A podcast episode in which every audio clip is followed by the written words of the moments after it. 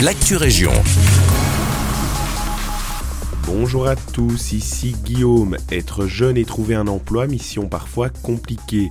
Le mercredi 14 février de 13h à 20h, un fort jeune Brabant Wallon organise son dixième salon du job étudiant. L'occasion de trouver toutes les réponses aux questions des 18-25 ans. Le statut d'étudiant indépendant, une rencontre avec un syndicat ou encore des conseils pour trouver un job feront partie du programme. Le salon est gratuit et ouvert à tous. Adresse et infos sur le site www.igbwe.be E.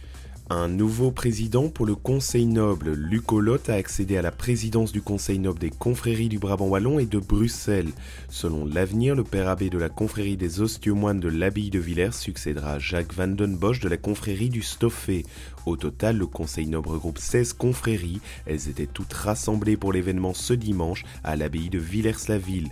Dans son discours d'intronisation, Luc a tenu à rappeler le devoir des confréries, celui de garant de la qualité des produits et des terroirs régionaux avant de terminer avec sa devise Oser toujours, céder parfois, renoncer jamais.